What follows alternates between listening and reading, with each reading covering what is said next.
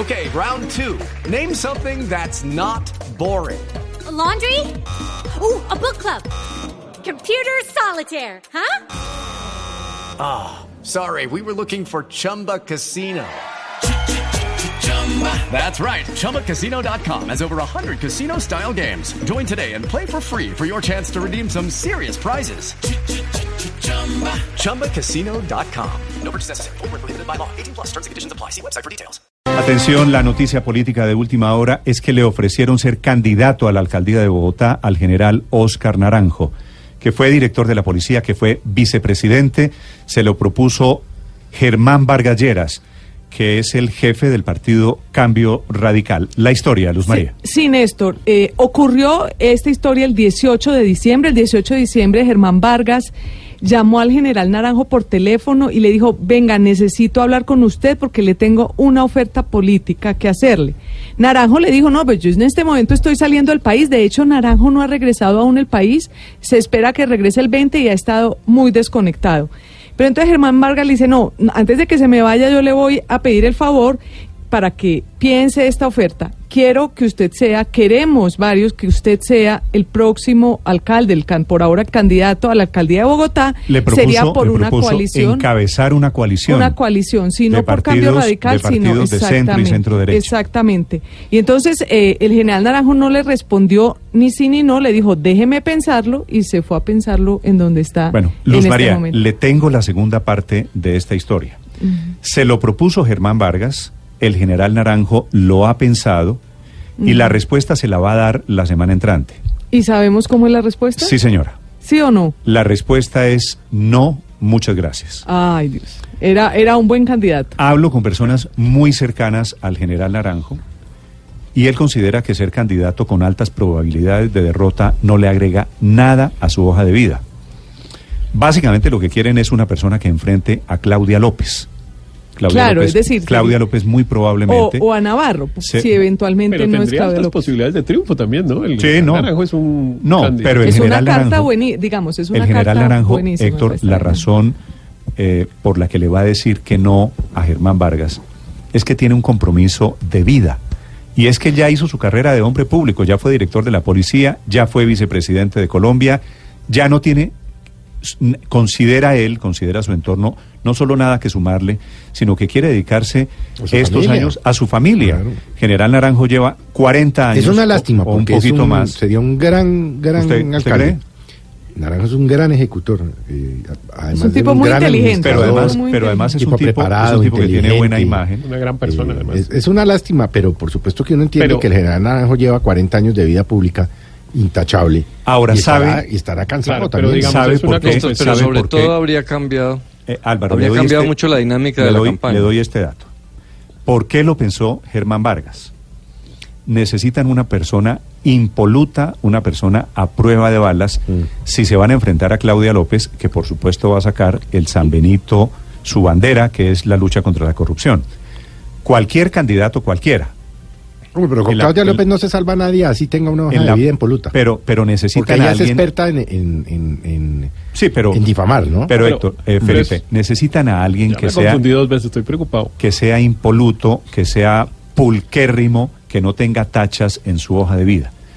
Buscaron quién puede ser, quién es cercano, quién es un buen candidato, llegaron al nombre del general pero Naranjo, sobre efectivamente se lo proponen a Néstor, finales del año Pero pasado. sobre todo es una confesión de parte de que la centro derecha no tiene un candidato fuerte y que No, están claro, buscando claro, por claro, hasta claro, por debajo de las piedras. Claro, eso es cierto, porque hay muchos candidatos que son relativamente pesos livianos. Todavía no se puede decir quién está descartado, pero hay mucho peso liviano y no quieren, este es el fondo del asunto, Héctor, usted tiene razón, no quieren que pase en esta elección con Claudia López lo mismo que pasó en las atomizadas elecciones en Claro. donde ganó Enrique Gustavo Peñalosa Petro. con el 30%, Gustavo Petro con el 31%, que son los, los dos antecedentes. Pero hay, do- hay segunda vuelta. Pero ¿cierto? Naranjo lo que No, cambiaría no, no sería la dinámica la dinámica de la presidencial. En este momento lo que está planteado es un candidato fuerte de centro izquierda, que sería Claudia López, y el uribismo quiere plantearle un nuevo duque eh, para tratar de po- polarizar. Obviamente una cosa es Gustavo Petro y otra cosa es Claudia López.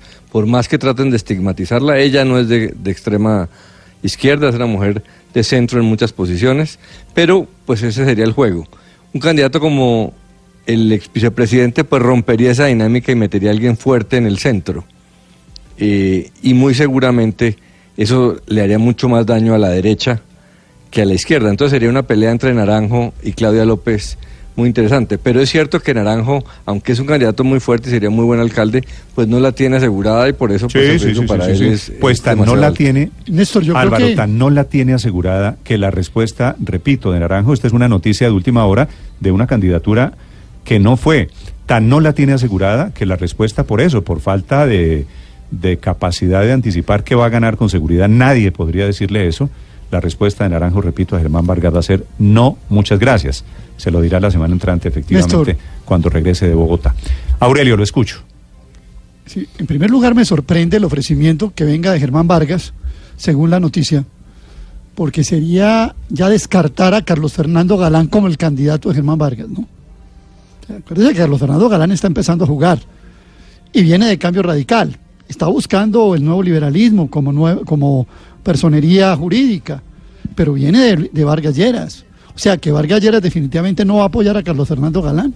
Pues Es la sí, primera ese, pregunta ese también puede ser una interpretación válida. Esa es una primera Entiendo nota, que, el, que es clave, el- mira. el plan B del, Y- de cambio y- y- radical es David Luna. Carlos Fernando Galán no está con Bueno, cambio radical. Carlos Fernando Bueno, Galán se sería- retiró. Entonces, sí, se tomemos retiró. nota, tomemos nota de que el partido en el que militó Carlos Fernando Galán en No los lo va a apoyar, casi es 10 cierto. años no lo va a apoyar. Primer por lo menos está pensando Y en otro Y candidato. tampoco a David Luna. Y Carlos Fernando Galán es un jugador importante en esta, en esta, en esta próxima selección. Sí, si yo fuera, Lo segundo Aurelio, es que si yo yo pienso fuera, que la si yo fuera polarización- David Luna o si fuera Carlos Fernando Galán, yo estaría pensando como usted. Ah, Vargas no nos tiene como plan A. Eso es cierto, pero Vargas es un jugador político avesado. Vargas sabe qué le aporta el general Naranjo, por qué pensó Vargas adicionalmente en el general Naranjo. ¿Cuál es el principal problema Néstor, de pero- los muchos que tiene Bogotá hoy? Pues la seguridad. Pero- Imagínese usted un mensaje Sí, pero de Es de una figura policía. de un Claro, peso claro. inmenso. Es decir, Claro, es tiene que... ver con el tema de seguridad, que todas las encuestas han dicho que es su problema principal. Pero yo pienso que el tema va más allá. La polarización de la que tanto venimos hablando en Bogotá no se va a dar en torno a izquierda o derecha, aunque la agrupación en general pueda ser la misma.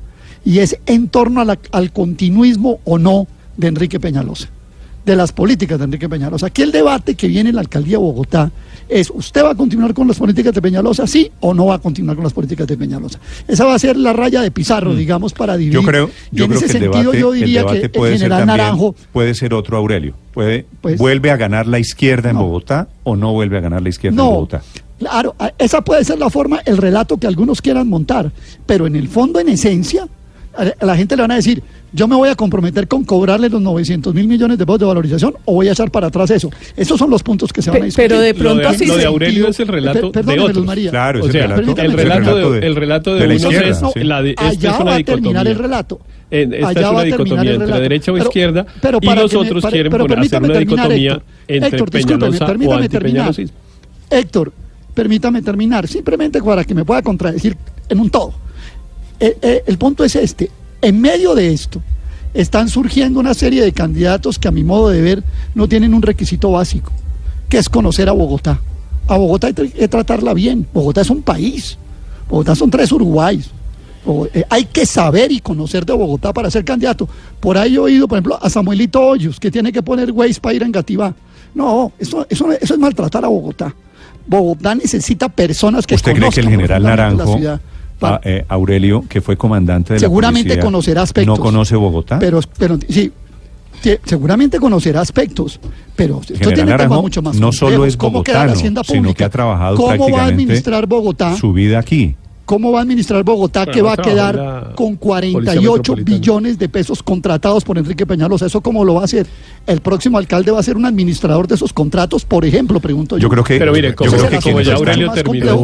Pero que sea un ¿Quién administrador a honesto es importante. Quienes están escuchando a Aurelio entenderán que un sector político quiere poner, plantear desde ya el debate Claro. entre el peñalosismo y el antipeñalosismo. Es que- es que son Y de pronto si lo plantean ahí pierden, pierden. pero si lo plantean así pueden perder, porque como dice, como dice Aurelio, hay 48 billones de pesos en, co- en, en contratos que van Que a mostrar que la ciudad, Que que la ciudad está empezando a ver todo cómo está funcionando, yo creería que mucha gente en esa dicotomía Bueno, que usted está planteando, las encuestas- de pronto podría sumarse más a Peñalosa. Es Le que- cuento una cosa. en septiembre, en Le octubre. cuento Ese una cosa, Luz. María. Le cuento una cosa.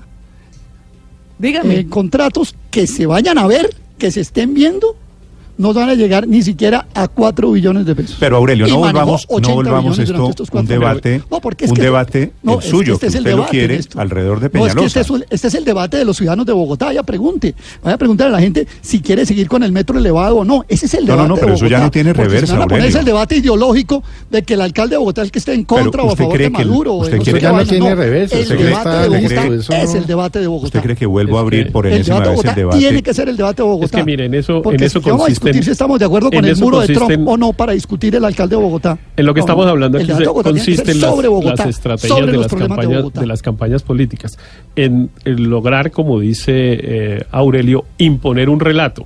Eh, y está claro que en Bogotá eh, hay dos tendencias políticas y hay unos que quieren imponer un relato y otros que quieren imponer otro. ¿Cuál gana? Pues no sé. Eh, vamos a ver, digamos, cómo lo plantean y, y qué estrategias comunicativas utilizan para que la disyuntiva sea la una o la otra. Hay unos, evidentemente la derecha, que está eh, tratando de que la disyuntiva, de que el, el Sea motivo sobre la izquierda. sea sobre izquierda o derecha. Usted lee, por ejemplo, de Samuel Hoyos, que es el candidato que recientemente lanzó el Centro Democrático y permanentemente dice, es que queremos volver a los fracasados gobiernos de izquierda, ta, ta, miren a Venezuela. Perfecto.